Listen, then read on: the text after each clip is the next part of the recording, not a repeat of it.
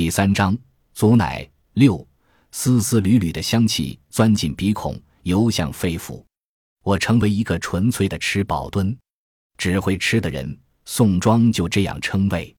当然，宋庄没人这么叫我，他们把我当神一样供奉着。我向老天发誓，我从无引导、诱惑、暗示过谁。我不知道这一切是怎么发生的。他们被我接生到这个世界。对我多多少少怀有感恩，这我清楚，但绝不会只因为这个医院的接生大夫多的是。可不管我清不清楚、愿不愿意，就这样发生了。他们祈祷、默念、诉说、敬仰，我无力阻止。就如这香，我并不能阻止香气进入并浸润我的身体。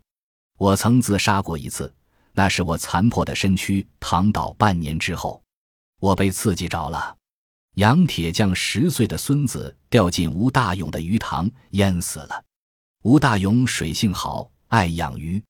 鱼塘距蝴蝶河不远，共三个鱼池，养着不同的鱼。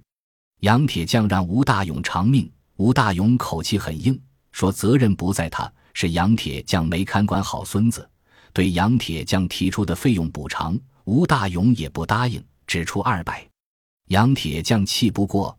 和吴大勇干了一架，打掉了吴大勇两颗门牙。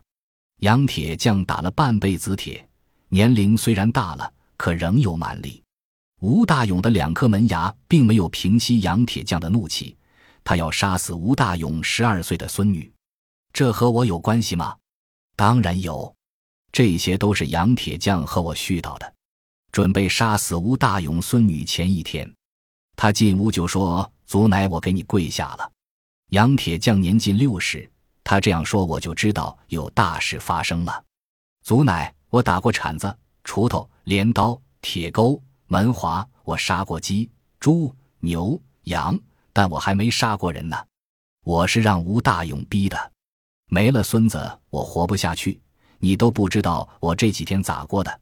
吴大勇不仁，我就不义了。我也让他尝尝失去孙女的滋味。祖奶。我现在心如死灰，只有这一个念头了。祖奶，你保佑我，千万别失手。能想到吗？杨铁匠居然让我保佑，保佑他顺利杀人。我心急如焚，肝胆俱裂。你个缺心眼，你个糊涂蛋！我恨不得立马跳起来骂他，阻止他，踩灭他疯狂的念头。可我完全不能动，连粗重呼吸都不可能。只能任凭杨铁匠如刀的言语划过我衰老的五脏六腑。杨铁匠虽然打过那么多铁器，虽然杀过那么多牲畜，但对于杀人心里还是怵的。他祈求我保佑，其实是想从我这里收获勇气。哈哈，我成什么了？杨铁匠成为凶手，我不就成了帮凶？或者更严重点，我不就成了他杀人的后盾？这个即将成为凶手的家伙不知道我心里着了火，只顾自话自说。既然开不了口，着急也没用。我渐渐镇定下来。虽然他听不到我说话，我还是要说。我唯一能做的就是默语。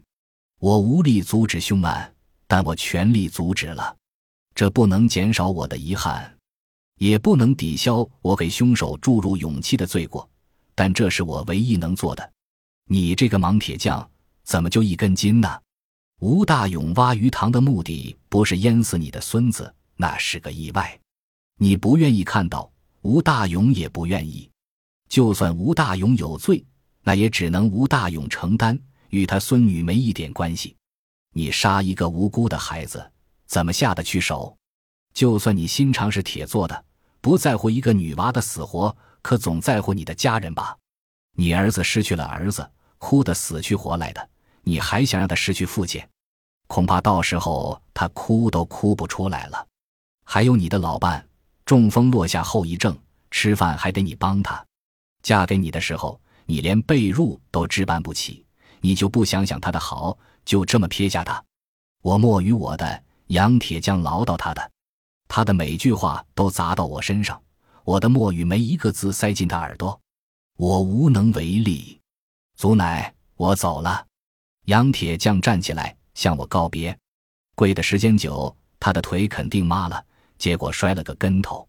我不知他此时是何表情，但想他眼底必然已经杀气腾腾。我拦不住杨铁匠，也没有办法告知吴大勇。我懊丧绝望，于是产生自杀的念头。我从这个世界上消失，那么杨铁匠就不会到我床边祈祷。没有足够的勇气，他或许就不会杀人。那可是个女娃呀！若我还这么半死不活的，不知还要做谁的帮凶。我自杀的方法就是尽可能的屏住呼吸。虽然命若游丝，但我依然没有气绝，这得益于香气的喂养。我是这么认为的。没有缕缕香气。我这残破的身躯早已化为尘埃，自杀以失败告终。我没有屏住呼吸的力气，我做不到。无论怎样努力，香气仍从鼻孔、嘴巴、毛发、汗孔渗入。的确，我是连自杀都做不到的废物。那滋味，老天是在惩罚我吗？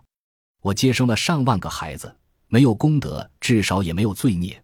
老天为什么这样待我？第二天傍晚，杨铁匠又来了。麦香不让他进来，他说了许多好话。